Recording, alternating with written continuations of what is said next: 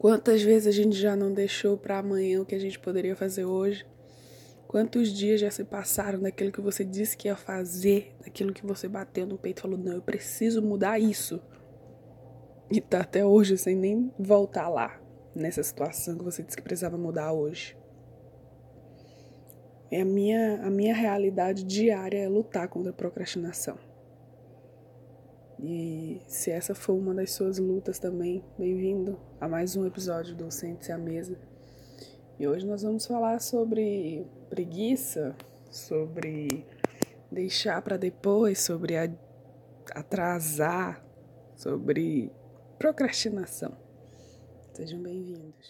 Oi, gente, tudo bem? Eu sou a Kathleen e eu vou ficar gravando podcast para vocês Precisa toda sim de preparação, meu anjo. Você não dá para você fazer missão no Japão se você não fala mal português. Se você não, não quiser sentar-se à mesa, mas tudo bem, vai lavar uma louça, vai lavar o banheiro. Eu tenho uma ótima notícia.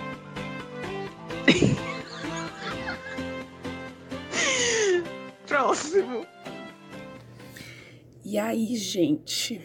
Tudo bem com vocês? Tô meio rouca, não sei o que, que é que tá acontecendo. Aqui em Curitiba tá meio frio. Então aguentem um pouquinho a minha voz. Só mais um pouquinho. Bom, procrastinação. Botei no Google aqui só para ter certeza do que eu tava falando. E o dicionário me deu ato ou efeito de procrastinar. Adiantamento, demora, delonga. Aí logo depois tem procrastinação, é o difer, diferimento ou adiantamento. Dia, a, tudo bom? Adiamento de uma ação. Para a pessoa que está a procrastinar, isso resulta em estresse, sensação de culpa, perda de produtividade e vergonha em relação aos outros, por não cumprir com as suas responsabilidades e compromissos. Vamos começar do começo, não é mesmo? Primeiro, procrastinação, ela é as causas mais, mais comuns, né, que eu digo assim, é a desordem, falta de organização, é, não organizar as coisas, não organizar as ideias, não usar uma, uma agenda, é, não ter algo ali anotado do que você tem que ser feito. Vale ressaltar também que eu, por muitos dias, por muitas vezes, eu pensei, ah, eu vou anotar o que eu tenho que fazer, mas eu não tenho que fazer nada, eu tenho que acordar, trabalhar e dormir. Só isso que eu tenho que, ser, que, eu tenho que fazer. Só que aí era meu pensamento de que, de que do nada para fazer. Sendo que no trabalho eu tenho muita coisa para fazer. E eu me perco no trabalho. Eu não me perco na, no dia a dia da, do que, a, é, que horas que eu vou acordar, que horas que eu vou comer, que horas que eu vou trabalhar. Não é isso. Mas em relação ao meu trabalho, eu tenho muitos, muitos detalhes que às vezes passam despercebido na, na minha vista. Por quê? Porque eu não tenho algo ali anotado. E eu, Kathleen, sou muito visual. Se eu vejo uma coisa, se eu vejo você fazendo uma coisa, em seguida precisar fazer, eu já vou saber, porque eu vi você fazendo. Agora, se você mandar um áudio falando que tem que fazer, eu já dou uma demorada aí para pegar esse negócio. Então, eu, pelo menos, sou muito visual. Se tiver um post-it grudado no meu computador com sete coisas que eu tenho que fazer, aquelas sete coisas vão ser feitas. Porque eu já entendi como a minha mente, o meu corpo e, e a minha ação funciona. Então, acho que é de grande importância você também saber se você é visual, se você é mais de ouvir, mais de. Se conheça um pouco em relação a isso para você poder produzir mais. Outra coisa também, é, falta de energia, ba é, baixa autoestima, falta de confiança, não acreditar que você é capaz, até mesmo ansiedade. Eu é, tenho um amigo, ontem mesmo ele me falou isso, ele falou, cara, eu tenho quase certeza que eu vou ser mandado embora do trabalho. Falei, uai, por quê? Você tá todo esforçado aí, nananã. Ele falou, não, mas eu tô, eu tô dando tudo de mim, eu tô, tô me esforçando, tô fazendo o que tem que ser feito, eu tô, tô fazendo tudo. Falei, e de onde foi que tu tirou que tu vai ser demitido? Ele falou, ah, não sei, né, eu não sou bom. Então a procrastinação nasce aí. De tanto ele se esforçar, de tanto ele querer ser o melhor, ele não confia que ele é o melhor e que, e que ele vai conseguir. Então entrou aí o que? A falta de confiança nele mesmo. Ele não se acha capaz, ele não acredita na capacidade dele de que ele realmente está se esforçando para fazer o melhor. E eu acredito que entre o fazer e o se esforçar tem uma distância aí grande, porque fazer por fazer todo mundo faz.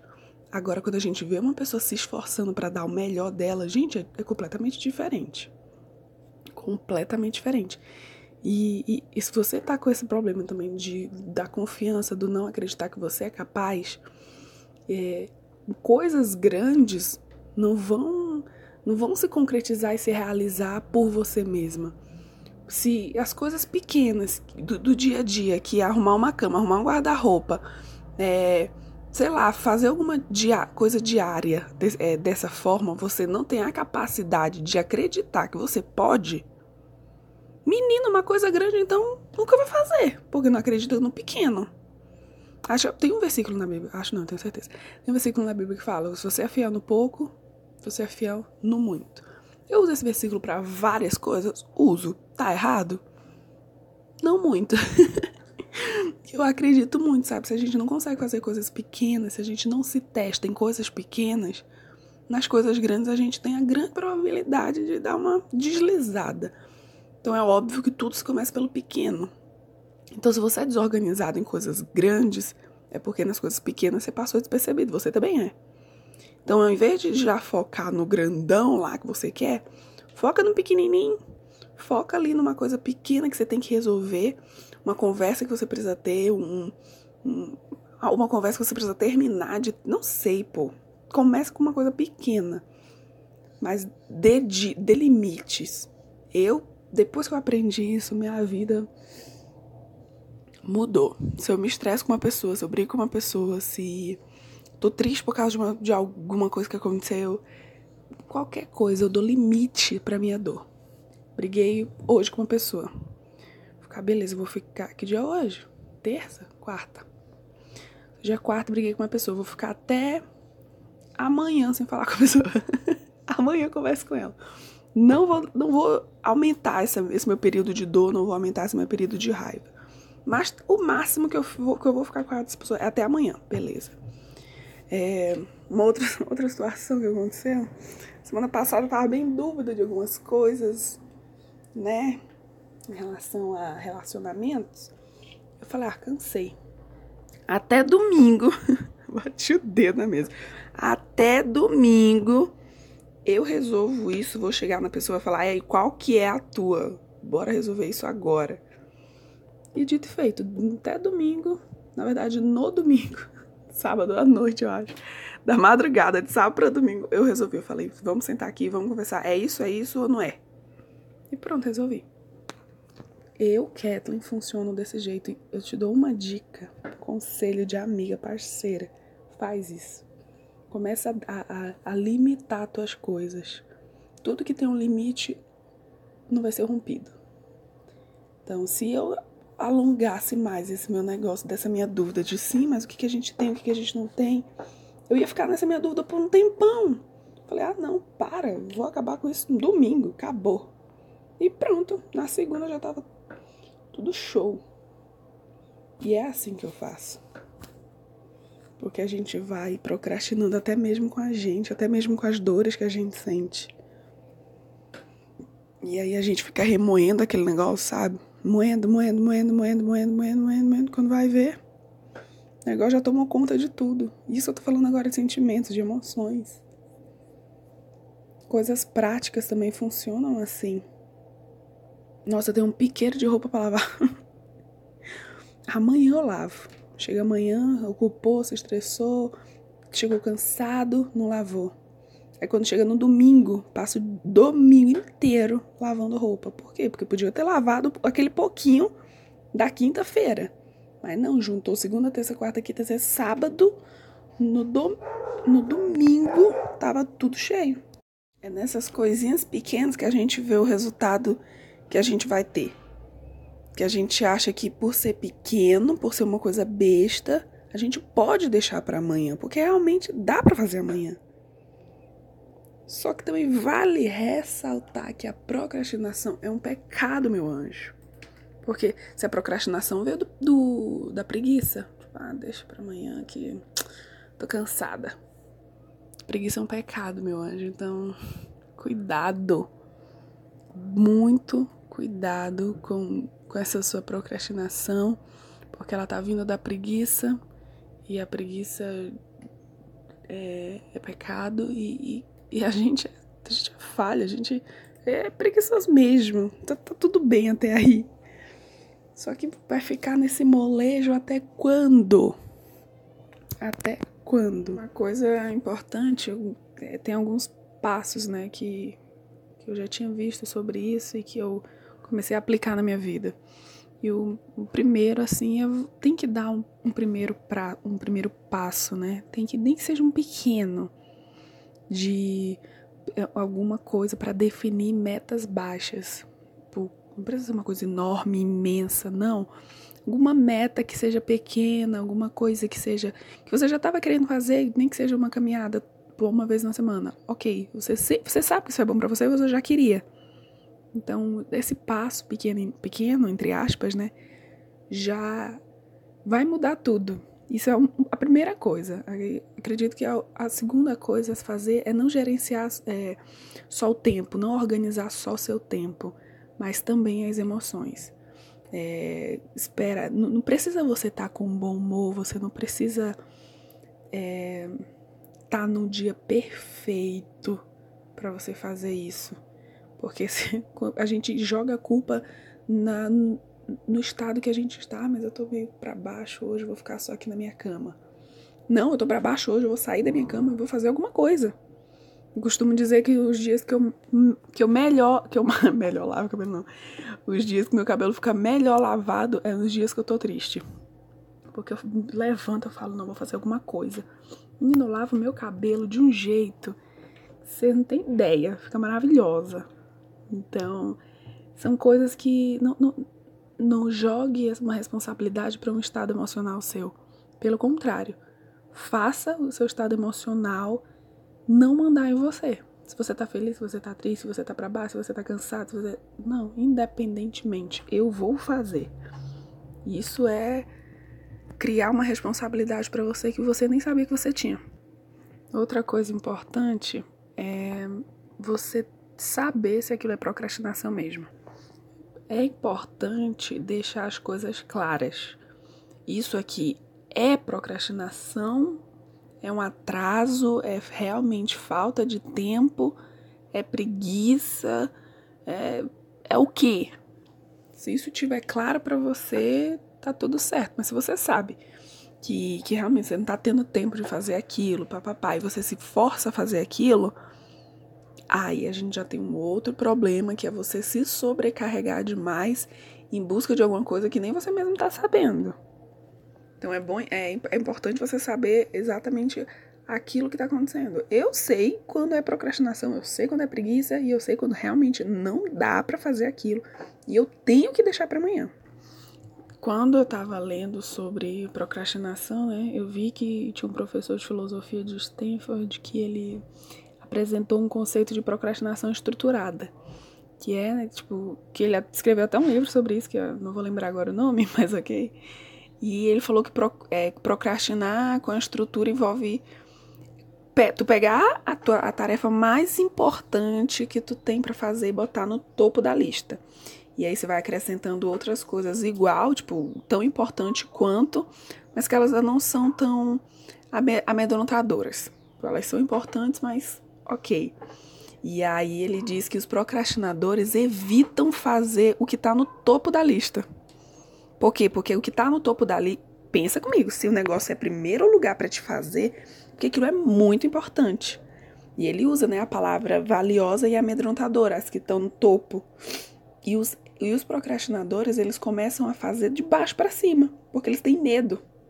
Porque é, é uma situação amedrontadora, como ele mesmo diz.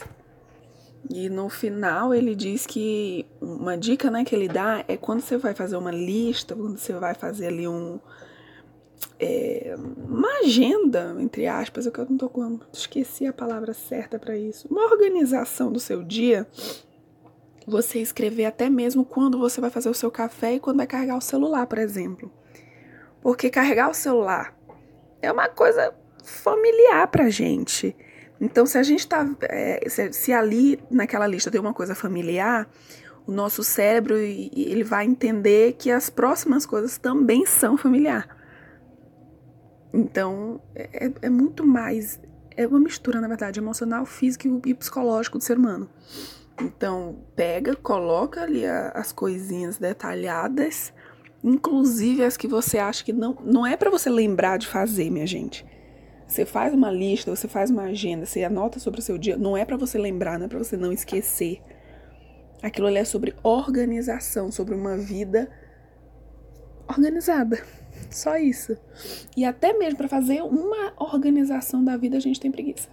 Ah, pra que, que eu vou comprar uma agenda, ficar escrevendo lá, acordar, fazer o meu café, tomar banho, arrumar a cama. Pra que, que eu vou fazer isso? É coisa para quem não tem o que fazer, ou então isso é pra quem. Não. Isso é para pessoas organizadas que têm um futuro e que tem uma, um sonho de um futuro realizado e que quer cumprir metas. É só isso. Ah, tá falando que se eu não faço o que eu não quero cumprir? É exatamente mesmo. é exatamente isso mesmo que eu tô querendo dizer. Que uma pessoa que cria metas, obviamente, ela quer cumprir. E uma pessoa que cumpre metas, ela faz de um tudo. Ah, mas eu cumpro meta, mas você não criou sua meta. Na verdade, você tá empurrando sua vida. Eu, eu criei uma meta para mim esse ano, que até dezembro eu vou ficar em Curitiba assim, né? Do jeito que eu tô, tipo, trabalhando, procurando coisas normais da vida. Não tô me envolvendo com muitas coisas. Tô de boa, sabe que tá de boa? Falei até dezembro. E se dezembro as coisas estiverem bem encaminhadas por aqui, continuo, volto pra minha faculdade, termino minha faculdade. Em relação à faculdade, né? Que eu tava pensando na minha vida, que eu tava estruturando, na verdade. E aí, janeiro, e aí, janeiro, já começo com os planos da faculdade e botei na minha cabeça. Aí, caso até dezembro as coisas aqui não deem certo, volto pra minha casa e continuo minha vida. Mas essa foi a meta que botei pra mim. Janeiro, independentemente da, da cidade que eu esteja, eu vou, vou voltar pra minha faculdade. E ponto. Porém, vale ressaltar que isso não é o que tá na minha, no meu topo da lista. Vocês estão entendendo? Eu não tenho atualmente nada é tão importante e amedrontoso assim para ser cumprido. Eu tenho coisas rotineiras da vida. Por exemplo, eu tô com um prato de comida em cima da minha cama. o prato do meu almoço tá em cima da minha cama. Quando eu terminar de gravar esse áudio, o que, que eu tenho que fazer? Trabalhar.